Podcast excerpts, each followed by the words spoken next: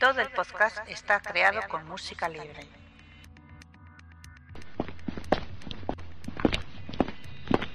Está usted entrando en una zona restringida. Por favor, identifíquese. Identificación confirmada. Ya puede acceder a toda la información sobre el mejor agente secreto. Bienvenidos al podcast 061 de Archivo 007. Mi nombre es Alberto, pero quizá me conozcáis como Clark, mi nick en internet. Me acompaña Javier, alias Jau Javi. Bienvenido de nuevo al programa. Hola, un placer como siempre estar por aquí. Ya estoy siendo habitual últimamente. Pues sí, la verdad es que llevas unas cuantas participaciones y eso está muy bien. Vamos con las opiniones de los oyentes. Opiniones de los oyentes. En el anterior podcast han comentado GGL007, 58, Pablo-Ortega, Boy 1, Pablo Arrieta y Electra. Han destacado la participación de Joan y Evardo, la sección de preguntas, la noticia del mes, la biografía del mes y el hecho de que fuera presentado por Clark y Alberto Bon juntos. Vamos ahora con la sección de El Espontáneo. El Espontáneo.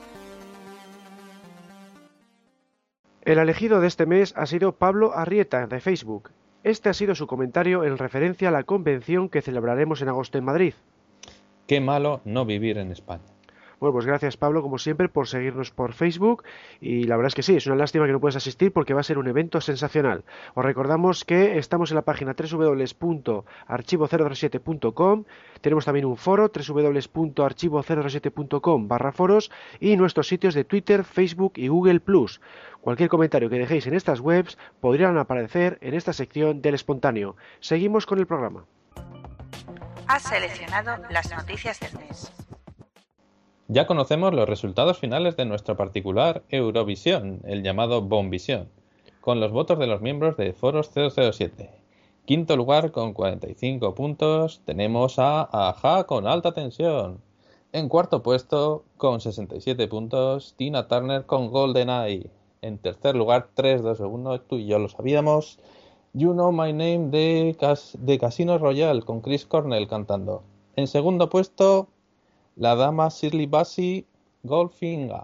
Y al primer puesto, la canción favorita del foro, con 90 puntos, 90 points, 90 points, Skyfall con Adele, Adele que se lleva nuestro Bon Vision, yo creo que ayudada por la película que está muy reciente, porque yo yo me sigo quedando con Goldfinger, pero Skyfall está muy bien, muy bien. Yo creo que es la mejor canción desde Goldfinger. ¿Qué opinas tú?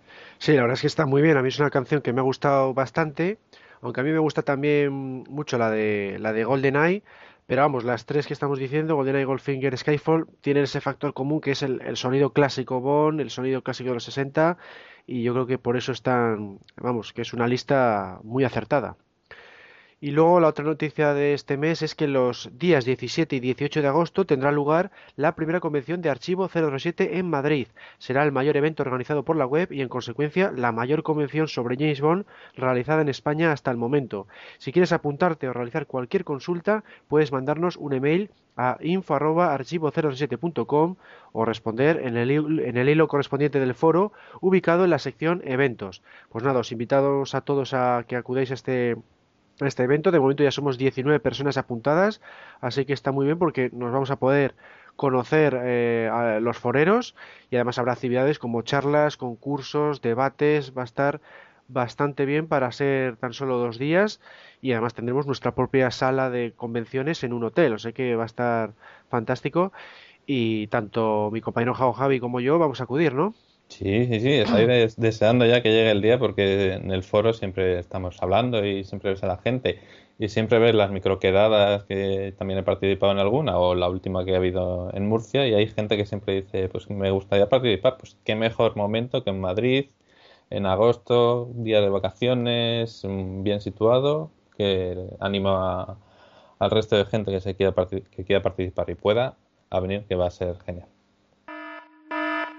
Spoiler, spoiler, spoiler, alerta spoiler.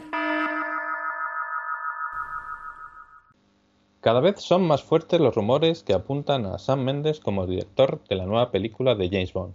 Es más, se dice que podría participar tanto en Bond 24 como en Bond 25. Los productores de Eon están dispuestos a retrasar el estreno de Bond 24 para que Méndez pueda realizar sus proyectos teatrales. Bueno, mm, yo la rumorología estoy ahí ahí. Hace mucho ya que no que no repite un director dos o tres películas seguidas. La verdad es que ya no recuerdo desde cuándo. Tú, Alberto, seguro que lo recuerdas. Pero la verdad es que suele estar bien que vaya repitiendo un director y sobre todo un director que ha tenido éxito como en Skyfall. Y yo creo que estaría bien que podría repetir, pero no sé si, si piensas que puede ser un rumor fuerte o no, Alberto. Bueno, pues no, no sé si se cumplirá porque a mí lo que me extraña es que lleguen al punto de retrasar la película solamente para que tengan a este director. Entonces en ese sentido lo veo negativo, ¿no? Porque eh, puede provocar que luego al final pues haya menos películas de Bond a lo largo de los años y si siempre esperas al director que, que tienes en mente. Entonces yo por mí yo prefiero que llegue antes y aunque sea con otro director porque aquí las, las películas de Bond siempre lo hemos dicho, son más de productor que de director. El director no influye tanto, pienso que no, no, influye tanto como en otras, en otras películas. Así que bueno, por mi parte preferiría que fuera un director nuevo y llegara a la película pues cuando estaba previsto que era más bien finales del año que viene. Entonces, a ver, lo que pasa es que es muy pronto todavía para saber esto y normalmente mm, son rumores que al final se quedan en nada. Los rumores de siempre. Y de hecho tenemos ahora, que es lo que vamos a comentar, que se ha desmentido el rumor de Penélope Cruz como Chicabón. Eh, eh, habíamos estado hablando durante varias semanas o varios días que se decía que iba a ser Chicabón y al final se descubre que no, porque es que a estas alturas casi todas las noticias se quedan en, agua de borrajas, que se dice. Sí, ¿Sí? ¿Sí? No, que además eh, yo me acuerdo que también cuando la Skyfall, como estaba Barden, decían, bueno, pues además de Barden, yo también oía el rumor de, pues ¿por qué no Penelope Cruz, que es la, mujer y va a estar en la misma película? Y esto es como, van al archivo, ven a ver qué rumores ha habido en la anterior y dice, pues mira, este que no ha salido, vamos a ponerlo para esta. Esta me parece la típica. Eso es. Sí, sí, no, esto sonaba un poco ya raro por eso, porque como es la, es la mujer del actor que acaba de estar en Skyfall, pues ya buscan ese pequeño nexo para que sea más creíble pero vamos, que son noticias falsas eh, como siempre, ¿no? Y aquí pues lo ha informado Us Magazine, que decía que ni siquiera Penélope Cruz ha estado en conversaciones con la producción, que ha sido una historia totalmente falsa. Es una cosa curiosa. Pero bueno, pero bueno, casi mejor seguir con unas cosas más, al menos algunas declaraciones de verdad, como la de Daniel Radcliffe alias Harry Potter, que ha declarado que no es suficientemente fuerte para encarnar a James Bond, pero que le gustaría ser uno de sus villanos. ¿Acabará en Bond 24? ¿No acabará? Eh, ¿Le quitarán alguna vez el San Benito de Harry Potter? la verdad es que lo dudo. Yo creo que el pobre, eh, yo le, no, no, le he llegado a ver en las películas completas, pero eh, le ves y, y, dices, es Harry Potter crecido un poco, pero yo creo que se va a quedar ahí encasillado y que no sé ya ni si villano o, no villano, pero le veo que le, le iría grande una película de James Bond, pero bueno, nunca se sabe. Mm, pues sí, por poder podría ocurrir, pero vamos, físicamente no le veo yo tampoco como villano. En todo caso, podría ser como aliado, porque tiene como unos rasgos que no pegan, ¿no? Para un villano Bond, no sé yo cómo, cómo sería eso. Así que nada, a ver, a ver en qué queda la cosa, porque todavía, ya digo que para Bond 24 queda bastante y, y ahora estos próximos meses lo que va a ocurrir es eso, que va a ser todo noticias y rumores falsos. es, es la época esta. Bueno, vamos a pasar ahora a la noticia del mes. La noticia del mes. Este mes vamos a entrevistar en exclusiva a Michael G. Wilson, uno de los productores de la serie. Welcome, Mr. Wilson. Hola, Spanish amigos. Gracias por invitarme a... Vaya, parece que tenemos algún tipo de problema técnico. Nada de eso. Lo que tienes es un problema con un técnico. Maldita sea, es el pirata Thunder X otra vez. Sí, I am back. He conseguido escapar a la cárcel y esta vez nada ni nadie me detendrá. I am the fucking machine of the war. Yes, I Alvin. Pero, pero tú quién eres? Soy Destroyer Z, el hermano malvado de Thunder X. ¿Más malvado aún? Sí, mucho more. ¿Más todavía? Yes. Soy un auténtico diablo digital. Soy capaz de aumentar el IVA de cualquier tienda online. Va, eso ya lo ha hecho Rajoy. También puedo... Puedo robar millones de euros de las cuentas del Estado. Pues, pues vaya cosa, eso también lo ha hecho Bárcenas. Fucking shit, en Spain no hay quien destaque en el ámbito de las maldades. Lo que sería impresionante de verdad es que consiguieras acabar con tu hermano, pero dudo mucho que... ¿Qué? ¿Que no qué? Ahora mismo le voy a hackear el sistema. Y un huevo, no podrás conmigo, brother. Tengo un very good firewall. Y yo tengo un excellent Trojan. Y yo un bot. Y yo un Megabot. Y yo un Bot. Y yo un Masterbot. Pues yo te voy a mandar a la Interpol. Y yo a la Guardia Civil, que es mucho peor.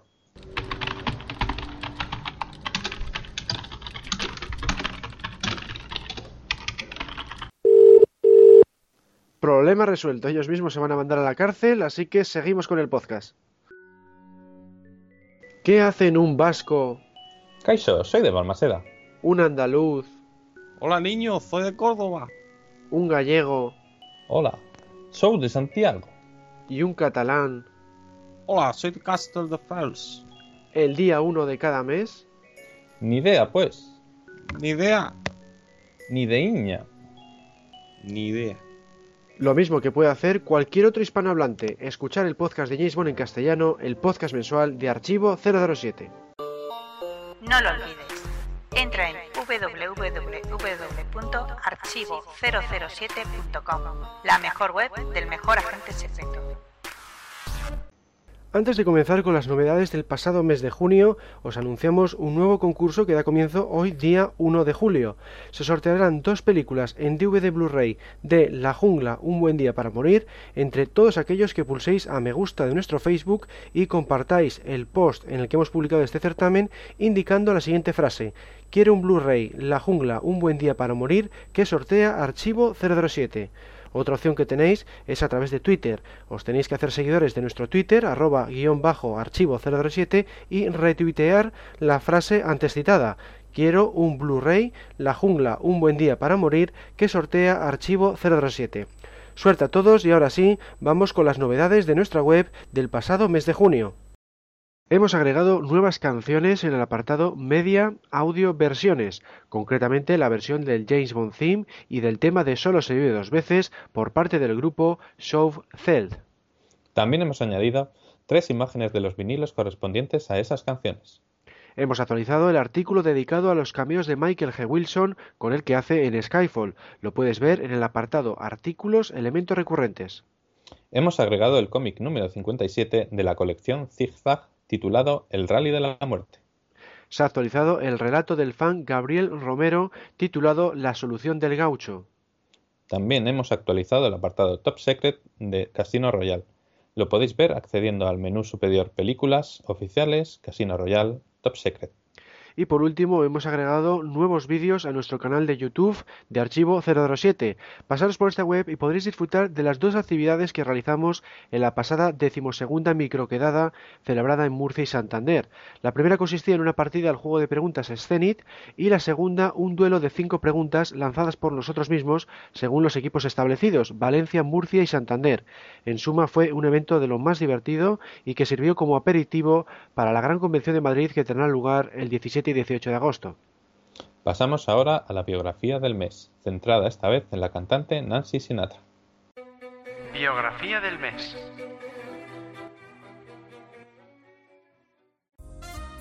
Nancy Sandra Sinatra Barbato, más conocida como Nancy Sinatra, nació el 8 de junio de 1940 en Jersey City, Nueva Jersey. Actriz y cantante estadounidense, es hija del fallecido Frank Sinatra y su primera mujer, Nancy Barbato. Su primera aparición en la televisión tuvo lugar junto a su padre y Elvis Presley en 1959. Sin embargo, no sería hasta 1964 cuando aparecería en el cine con las películas For Those Who Think Young y Get Yourself a College Girl. Fue en esta década de los 60 cuando cosechó sus mayores éxitos en el ámbito musical. Sus temas más populares fueron Sugar Town, Lady Bird y sobre todo These Boots Are Made for Walking de 1966. Este tema ha sido versionado por Megadeth, Amanda Lear, María Castedo y Jessica Simpson, entre otros muchos artistas. Fue compuesto por uno de los mejores compositores de la época, Lee Hargelhoof, que trabajó en nueve discos de Nancy e incluso grabó con ella varias canciones del disco Nancy and Lee de 1968. Lee pretendía cantar el mismo These Woods Are Made for Walking, pero menos mal que no lo hizo porque se hubiera considerado una canción machista, y es que la letra viene a decir Si tú me has dejado, yo te aplastaré con mis botas. Interpretado por Nancy, con su físico de maniquí y su picardía única, se acabó convirtiendo en todo un himno feminista. El director Stanley Kubrick la utilizó como banda sonora para la chaqueta metálica. Las botas entonces dieron un significado marcial y antibelicista. 1967 fue otro gran año para Nancy gracias a la balada que grabó con su padre titulada Something Stupid, todo un éxito que fue versionado hace unos años por Robbie Williams y Nicole Kidman. Por otro lado, interpretó el tema principal de la película de James Bond Solo se vive dos veces, titulada de igual forma, You Only Live Twice. Hubo conversaciones con Frank Sinatra y Aretha Franklin, pero finalmente You Only Live Twice fue interpretada por Nancy. La canción no obtuvo ningún galardón y cosechó poco éxito en las listas tanto de Estados Unidos como de Inglaterra. Su mejor puesto fue el número 44. Fue compuesta por John Barry, el encargado habitual de la serie. También repitió Leslie Bricus al cargo de la letra, tras haber trabajado en Goldfinger. La letra venía a decir que no hay que temer al amor porque es la segunda vida que tenemos. Se aleja por tanto del refrán japonés en el que se basó el autor de la novela, Ian Fleming. Solo se vive dos veces, una cuando naces y otra cuando te enfrentas a la muerte. El cantante británico Robbie Williams también realizó una versión de este tema, en parte porque le gusta el estilo de la época y en parte porque se considera fan del agente secreto. Se titulaba Millennium y fue todo un éxito en 1998. El fragmento que empleaba era el de los violines del principio. Volviendo a Solo se vive dos veces, fue la primera vez en que el compositor John Barry dudó sobre si continuar con la franquicia porque renegaba de su triunfo, lo consideraba música de Mickey Mouse de millones de dólares, es decir, partituras que tan solo debían encajar con el movimiento de las imágenes.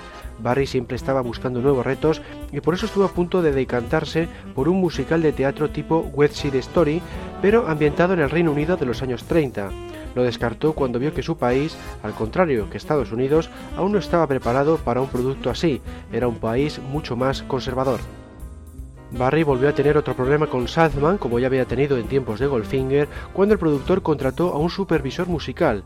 Cavi y el resto del equipo no estaban de acuerdo en tal decisión porque confiaban plenamente en John, pero Harry se mantuvo tan firme como siempre. De esta forma el compositor tuvo que rendir cuentas ante tres personas, Cavi, Harry y el supervisor.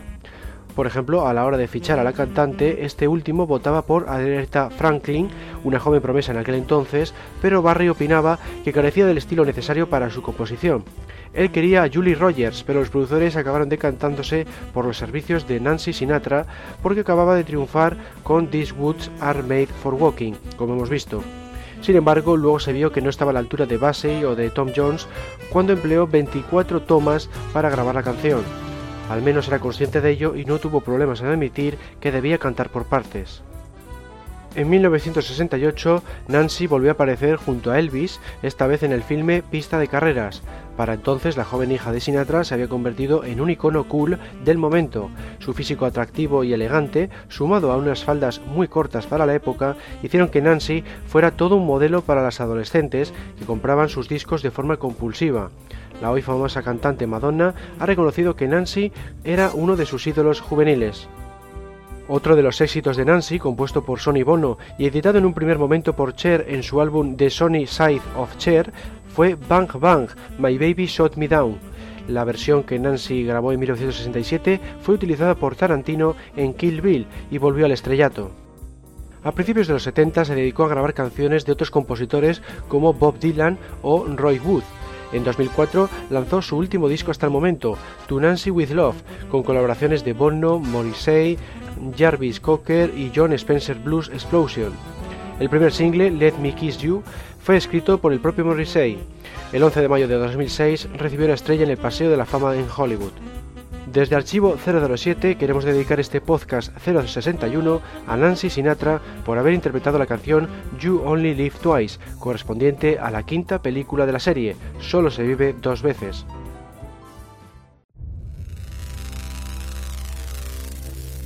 Aviso. Peligro inminente. El debate comenzará en 3, 2, 1.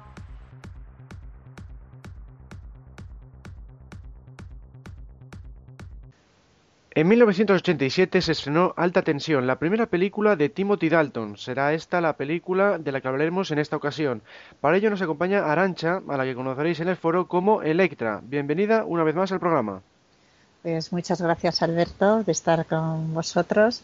Y bueno, aunque no hemos podido tener al participante previsto, pero estoy muy contenta de compartir el, este debate con Javi, que, con el que también me estreno.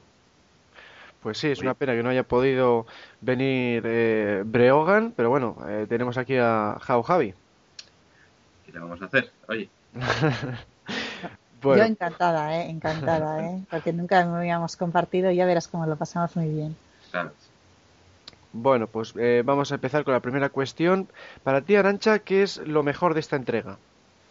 Pues a mí me gusta mucho la trama. La trama que eligieron supuso una ruptura con la etapa Moore, porque esta vez decidieron volver a una trama típica de espionaje de Guerra Fría, con telón de acero, desertores, muy a lo Le Carré, pero con la fantasía de 007 en temas como los gaches, que están muy conseguidos, por ejemplo, el coche con los rayos o los esquíes sobre el lago. Pero los escenarios elegidos como Viena, que evoca al tercer hombre, con la noria del Prater, es muy de guerra fría, solo que se notaba ya la distensión entre los bloques, pues el malo, el falso desertor, ¿cómo se llamaba? Koslov. Cosco. Cosco. Cosco, sí, con, no, me acuerdo bien. Vale, pues este intenta romper ese incipiente buen rollo entre las potencias para enriquecerse con una guerra mundial. Y después la segunda parte en Afganistán es pura aventura, como una película de guerra, como, con los futuros talibanes todavía presentados como los buenos resistentes contra los rusos. Y las cabalgadas a caballo, el derribo del ponte, son escenas puramente bélicas, estupendamente hechas. En mi opinión es una película curiosa de ver para recordar que solo dos años antes de la caída del muro de Berlín, que eso pudiese suceder aún resultaba inconcebible viendo esta película. Y por otra parte, el papel de la chelista Kara Milovi, pese a su rubia delicadeza de artista, sorprende como chica de acción, sobre todo en las escenas de Afganistán aunque en un momento dado está a punto de acabar con James cuando abre por accidente la puerta trasera de carga del avión mientras él lucha ese esbirro rubio que, que me recuerda enormemente a Red Grant. Pero es una auténtica compañera de aventuras de James durante toda la película. No es una simple acompañante damisela. Y, y además James la sabe apreciar en su talento de artista, lo que denota la cultura de James, como cuando alaba su interpretación, ¿no? pues James nunca no dice nunca nada que no piense o, sobre lo que no entienda y eso pues me ha gustado y también la banda sonora me parece muy buena sobre todo por la frecuente utilización del tema Bond mm. eh, pero la utilización del tema de Aja en Afganistán o la balada final con la cantante esa que es una canción diferente pues le da un, toque de mucho romanticismo. Me gusta mucho. Bueno y para ti Javi qué es lo mejor pues, pues, la verdad es que coincido bastante con, con Arancha porque eh, la verdad es que para mí lo mejor es la trama, volver a una trama un poco de espionaje, que a mí me gusta mucho el Bond espectacular, pero también me gusta que tenga una trama ahí detrás, que la pueda seguir, que tenga una consistencia, y aquí la tiene, tiene lo que comentaba de, esa especie de guerra, bueno, guerra fría ya se estaba acabando, pero está ahí con el doble juego del malo, que eso también no van a ser todos malos de voy a dominar el mundo. A mí también me gustaría un poquillo de variedad y este, pues, dentro de, de que es un malo diferente, pues al menos tiene, tiene ese juego con los comunistas, con los occidentales, que oye, para cambiar está bien. Como ha dicho también, pues la, música, el malo, el, el esbirro, mejor dicho, de que a mí también me recuerda a Red Band, también me gusta mucho porque, no sé, echaban falta así un tipo de ese esbirro ya desde, desde, desde, Rusia con amor, que no había llovido nada. Y en general eso también, que eh, después de Roger Moore cambiar a Timothy Dalton es que pueda hacer las escenas de acción. Si no te digo todas, y evidentemente hay dobles, pero se nota que era él en muchas ocasiones y que el doble al menos se parecía y eso también le da a las escenas de acción un realismo que no tenían en todas las que, llevaba ya en los últimos tiempos Ryan Moore. Mm. Pues sí, yo lo que destacaría es la historia también, por, por cómo engaña al espectador durante toda la película, ¿no? Porque al principio eh, engaña igual que a James Bond, de que te piensas que Koskov va a ser de los buenos, luego al final resulta que no, luego vemos que James Bond le engaña a él con el asesinato de Pushkin, o sea, es una película de mucho engaño y que el espectador eh, continuamente, pues eso, le, le está engañando también, no solo a los personajes. Entonces, en ese Es sentido, verdad. está muy bien, ¿no? Que, que engaña al mismo tiempo a los personajes que al espectador. Efectivamente. Entonces eso está muy muy logrado y yo es lo que más destacaría de esta entrega, pero vamos, todo lo que habéis dicho también también me gusta mucho y por ejemplo la banda sonora para mí es la mejor de todas las que hizo John Barry para James Bond, o sea, me parece excepcional la mezcla entre orquesta y electrónica, así que es, una película muy redonda en todos los aspectos, pero bueno, si tuviera que quedarme con uno, pues sería la historia. Y bueno, es, en cuanto a puntos negativos para ti, Arancha, ¿qué es lo peor de alta tensión? Pues pocas cosas. Quizás el poco papel que dan a Felix Leiter.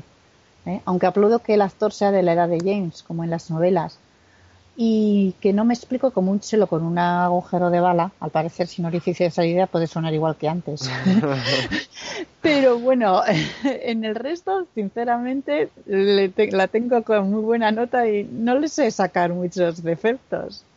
Dentro de lo que es una película de James Bond porque cumple con todos sus con todo el esquema de lo que es una película de 007 entonces no no tengo mucha crítica que hacerle ¿Y tú, Jau Javi?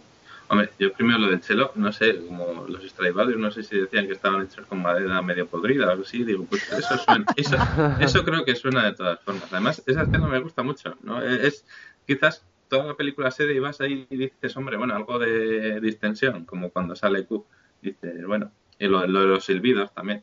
Pero bueno, lo peor, a lo que íbamos. Lo peor para mí es Whitaker.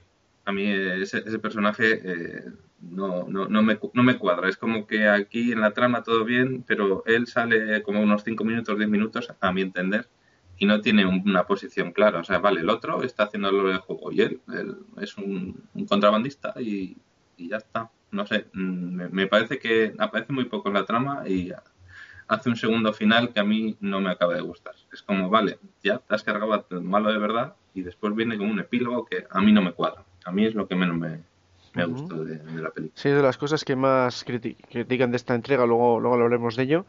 Y bueno, yo en cuanto a lo peor, igual me hubiera gustado que, eh, que Timothy Dalton hubiera sido un poco más carismático, eh, porque es, es un Bond, eso, igual demasiado serio respecto a otros.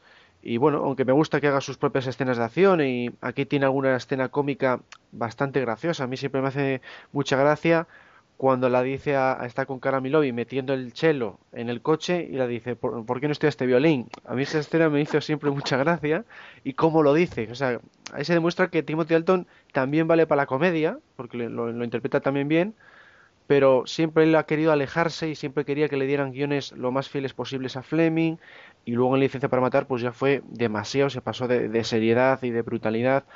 Entonces me hubiera gustado igual otro otro actor, o sea, que hubiera escogido a Brosnan, que era el que el que iban a escoger en un principio, de hecho llegó llegó a firmar, pero pero bueno, ya digo, no lo hace mal, pero igual es lo que menos me gusta de, de alta tensión.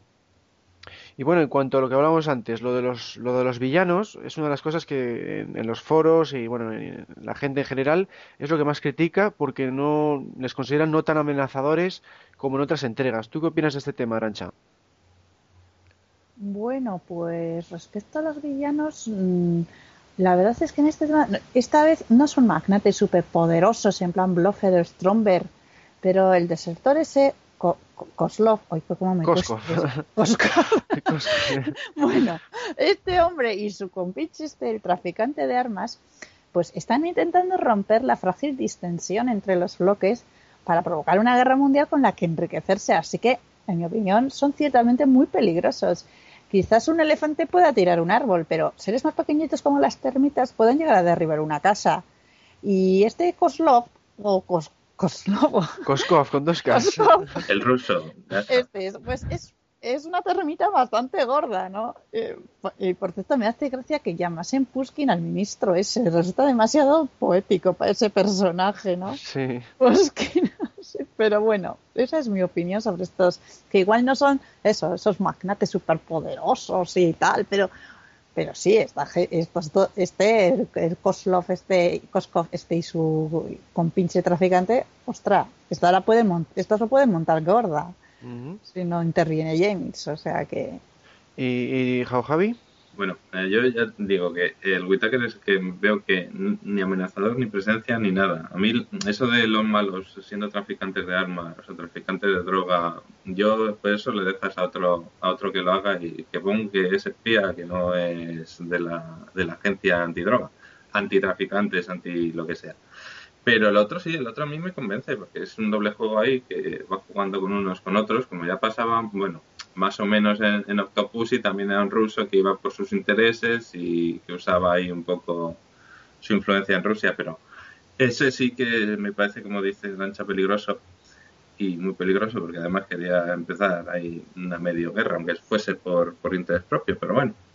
Y entonces no va a ser todo un villano que va a conquistar el mundo, que ya están muy vistos y a veces se le- a veces se le critica a las películas de Bond que es muy simple, que dice, vale, el malo es este y el bueno es este y no sabemos, ya sabemos lo que va a pasar. Y en esta, como decíais antes, pues no, hay es. doble juego y tal. Yo por eso un villano que fuese a, a- a conquistar el mundo así de plano no pegaba en, en esta trama. Entonces a mí esa parte me parece me parece bien. Mm, Sí, a mí, a mí, bueno, en cuanto a villanos me gusta también mucho Cosco por ese tema de que, de que engaña a todo el mundo y que pretende crear esa, esa guerra entre el servicio secreto ruso y el, secreto, el servicio secreto in- inglés solamente para que él pueda luego vender la droga sin, sin llamar tanto la atención. O sea, me parece una trama bastante buena porque lo que dice, lo que dice Javier, ¿no? Que el tema ese de conquistar el mundo ya está muy visto, en los 80 se llevaba mucho el tema del narcotráfico en las películas de acción. O sea, me parece mm, bastante bueno. Lo de Whitaker, pues sí es verdad que igual no es tan amenazador, pues bueno, pero no, nunca me ha parecido, nunca me ha chocado al verle cuando he visto la película por primera vez y las siguientes veces, nunca me ha, me ha decepcionado. Me gusta que tenga esa obsesión con la guerra, con las miniaturas. a mí también, Eh, está, está bien que tenga una característica que le defina eso es, sí, y, sí. y luego que lo utilice todo en contra de James en ese final eh, cara a cara. No sé, me, me gustó el, esa, es un muy bondiano la característica esa de que un personaje esté obsesionado con algo. Stromberg, Stromberg estaba obsesionado con el mar, el Hugo Drass estaba obsesionado con el espacio, pues este con las miniaturas y con la- las representaciones bélicas. Pues por esa, esa parte me gustó también. No, ¿Y cuántas veces aparece en frente de Bond? Es que no me acuerdo, pero mm, diría que al final. Al y- final, eh, solamente y al está. final, sí. Es que Es- digamos... como- me falla su relación, o sea, O sea, es como el que está eh, llevando el tema del contrabando de, de armas. Claro, ¿Sabes? Él está intentando sacar dinero de la KGB para con ese dinero comprar droga en Afganistán y esa droga de Afganistán comprarla, venderla luego en Nueva York. Son tres pasos para luego enriquecerse más. O sea, vas aumentando el dinero que, con el que estás jugando. Y entonces para eso te hace falta conseguir armas para hacer un poco el engaño a la, a la KGB. sí, O sea, pero no, eh. sé, no, no me, no me de Pero bueno, sí está, parte. es verdad que no está tan bien explicado igual como debería, pero me gusta ese tema de que esté obsesionado con la guerra y que utilice esas propias armas que él tiene compradas para, para enfrentarse a Bond. Lo único que no me gusta es que tenga el arma ese que le protege la cara y que James Bond pegue dos tiros o tres fallidos al protector. Eso es lo único que a mí me decepcionó de esa parte. ¿Sabes? No es normal que James Bond, sabiendo que tiene protegida la cabeza, dispare tres veces a la cabeza. Eh, no me, no me gustó ese pequeño detalle, pero vamos, por lo demás. Y luego, bueno, se os olvida el, el esbirro, que, bueno, que lo habéis mencionado vosotros antes, el Necros, el rubio, que se me parece un oponente duro, letal como pocos. O sea, me Sí, parece sí, sí. excepcional y, y tiene un duelo con James Bond en el avión que es de las mejores peleas de toda la saga. O sea, me parece estupendo. Bueno, y cambiando un poco al otro tema, que también suele ser bastante controvertido, la interpretación de Timothy Dalton, ¿creéis que lo hizo bien o que debería haber sido algo más carismático? ¿Arancha? Pues para mí es evidente que el cambio de actor y la elección de Timothy Dalton fuese adrede o de rebote al no poder fichar a Pierce Brosnan fue un acierto porque Dalton borda el papel de agente frío, profesional, audaz, decidido y al mismo tiempo transmite gran variedad de sentimientos en su mirada tan intensa. En fin, quiero decir que yo sí, sí, sí le veo como James Bond en, en, como agente profesional, como he dicho, y, y sí, es que me, me gusta muchísimo, y encima tan guapo y, cuando, eh, bueno, de eso ya hablaremos, ¿no? Creo que sobre en las escenas de acción y bueno, es que me parece, me, para mí me gustó, me gustó muchísimo, Eh, es- ah, sobre todo en esta película, es que en la siguiente película con esa trama que, les- que le dieron, eso cualquier actor no, pero en esta, en esta, sí, sí, sí, me, gusta, a mí sí. ¿Y a ti, Javier, qué te parece? A, a mí también me gusta en esta película, en la siguiente yo creo que también, como decía, por la trama no, no es lo mismo. Y me parece que da bien el, el, el papel de, de Bond serio. Dice más mm, parecido al de Fleming, pero bueno, yo tengo ahí ciertos ciertos puntos que no me parece tan parecido al de Fleming, pero bueno. Pero sí, sí que es eh, pega más una trama así que Roger Moore en esta película no pegaría nada. Claro. Nada, nada. O sea, No, no, claro. mm, esto sería impensable con, con Roger Moore. Entonces él sí que pega con una interpretación de actor. Yo sigo creyendo que es el, el que, bueno, salvo Daniel Craig, el ac- actor, digamos, como actor que, que más actúa, que mejor actúa dentro de la saga. Porque, bueno, Ah, no, no, me estás tocando Sean Connery, me estás tocando Sean Connery. de mí- eso nada, de eso mí- nada. A mí Sean Connery me encanta, ¿eh? Me encanta más que Dalton. Pero eh, hay ciertas cosas que para mí Connery se queda un poquito acartonado, al menos en lo que es actuación, pero bueno.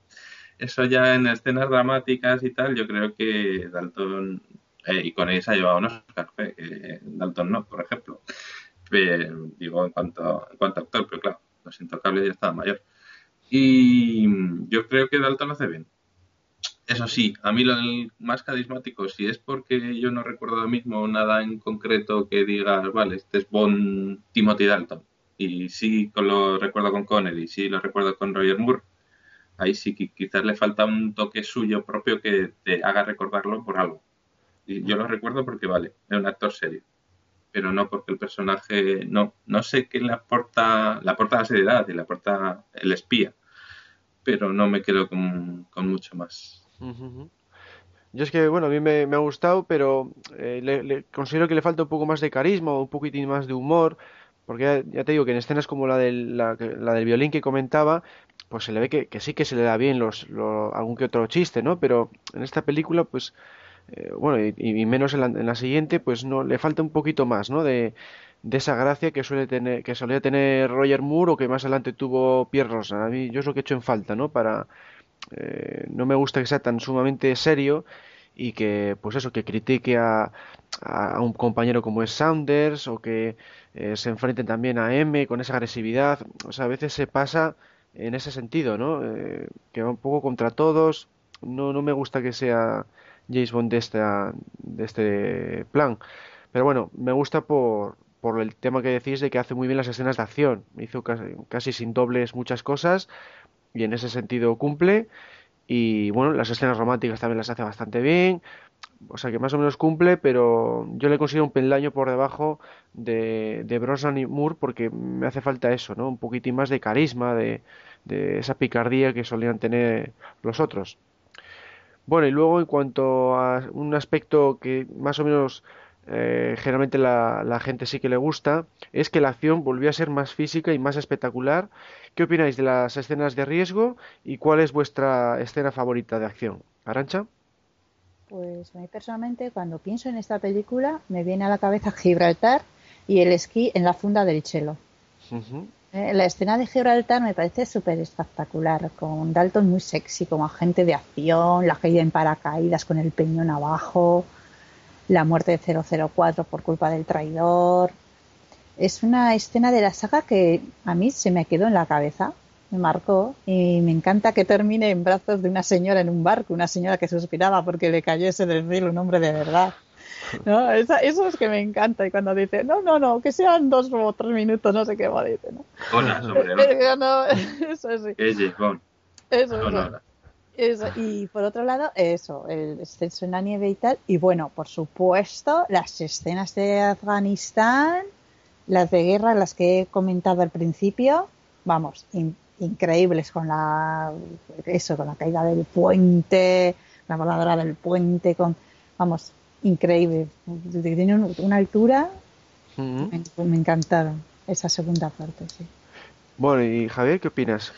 Poco más que añadir. Yo, es que precisamente eh, Gibraltar y la escena del chelo, dos Joder, coincidís exactamente las Ya, dos iguales. sí, pero eh, más que con las de Dalton también hay otra, la de la casa, cuando el malo, el esbirro que no me acuerdo cómo se llama, lo has dicho antes, Whittaker. eh, no, eh, cuando está Koskov en la casa y le Ah, vienen a Ah, y Necros eh, de rescata, secuestrar. dices. Necros. Sí, sí, sí. Esa a mí también me encanta. Ah, sí, es, un- es muy impactante el tipo. Es que ese tipo es, Es que- es, es sobrecogedor, sí, sí. Te, te dan ganas de que se cargan los buenos, incluso, yo creo que. Pues sí. A mí es una, una película que me gusta mucho en este tema de, de acción. Es de, de mis favoritas en cuanto a acción. Y, y si tuviera que quedarme con una escena, pues a mí me gusta la escena en la que luchan en el avión Bonnie y Necros. Porque eso de que estén luchando ahí mm, a 9.000 metros de altura o lo que sea, colgados de una, de una malla, pues me ha parecido algo que no se ha visto tan fácil en ninguna otra película. Y le da una emoción, además con la banda sonora de John Barry. O sea, cumple, cumple con todos los estándares Bond. Pues tienes toda la razón. ¿eh? No me había acordado de esa escena, pero es que es verdad. A mí es la que Es se me quedó de esta película. O sea, yo cuando pienso en alta tensión, enseguida pienso en, en el avión con la malla colgando detrás, con los paquetes esos de droga. Y vamos, me parece excepcional porque encima tiene que desactivar una bomba al mismo tiempo. Es verdad. Y, y encima tiene la dificultad de que Cara está al- a los mandos y no sabe pilotar. O sea, tiene una serie de, de dificultades que, que, vamos, eh, va en aumento y está espectacular. Sí. Al- En, en la mejor tradición de la serie. Sí, Sí, porque sí, sí. Es, es que además, en- en- no sé si en los extras de esta película o otra, cuando dicen cómo se ruedan las, las, las escenas ahí con los paracaídas dentro de, de las chaquetas y demás, eso les tuvo que llevar días Sí, sí, y días sí, y días. O sea, no, Pues no veo, fuera de Bond, no he visto yo mm, escenas de, de, de peleas de avión así nunca. Está, está genial por eso, sí, porque tiene que tener los paracaídas ocultos, entonces cada vez que subían luchaban un poco y, ahora, y se tenía que otra vez que aterrizar, o sea, es un, rodaje complicadísimo. Y, lo pasaron, un, un especialista casi se golpea contra la cola del avión cuando se empezó a mover el, el fajo de paquetes ya medio vacío y tuvo que saltar y usar el- ese paracaídas de seguridad porque no podía regresar al avión. Se estaba tambaleando tanto que, que casi se golpea contra la cola. O sea, es una escena de que bueno, que pudo haber fallecido el especialista. O sea, tiene muchísimo riesgo. Bueno, y vamos a terminar ya el, el debate con eh, la- el veredicto final. Eh, Arancha. Pues ay, el problema de siempre. Yo la valoro positivamente, pero no exactamente qué número darle, pues no sé, vamos al 9. la, primera, la primera mitad. Así, no sé, más o menos, no sé. Ajá.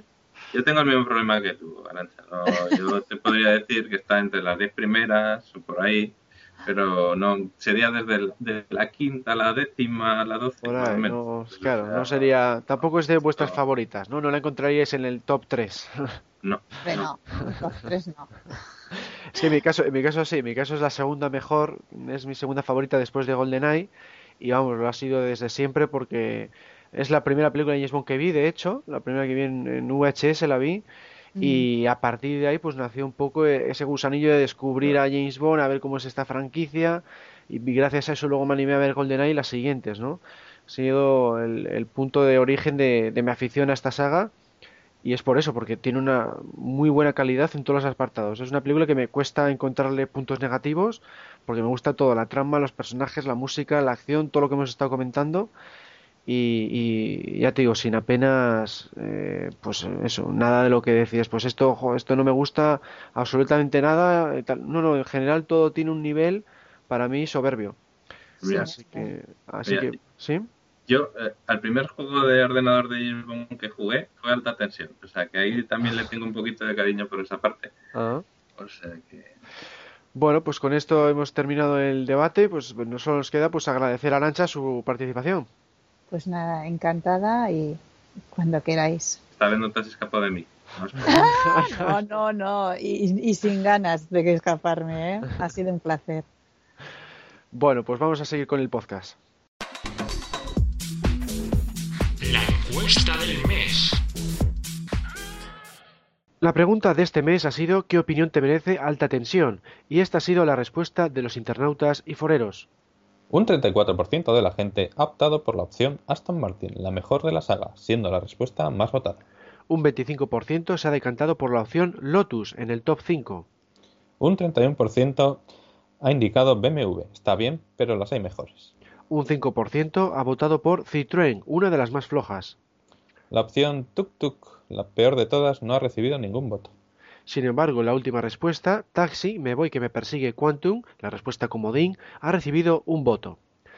Bueno, pues al final hemos visto lo que ya hemos ido viendo a lo largo del tiempo en el foro, ¿no? Que alta tensión está bastante bien considerada por la gente y no tiene así grandes pegas ni grandes detra- detractores. Y bueno, pues a mí lo que sí que me ha sorprendido es que la opción más votada sea la mejor de la saga. Eso ha sido bastante sorprendente, ¿no, Javi? Sí, yo creo que también, no sé, eh, es un poco extraño, pero oye, los gustos de la gente están ahí. Lo que pasa es que yo, hay mucha gente que yo creo que las primeras de la saga tampoco las ve o las ve con una impresión muy de que están fuera de época.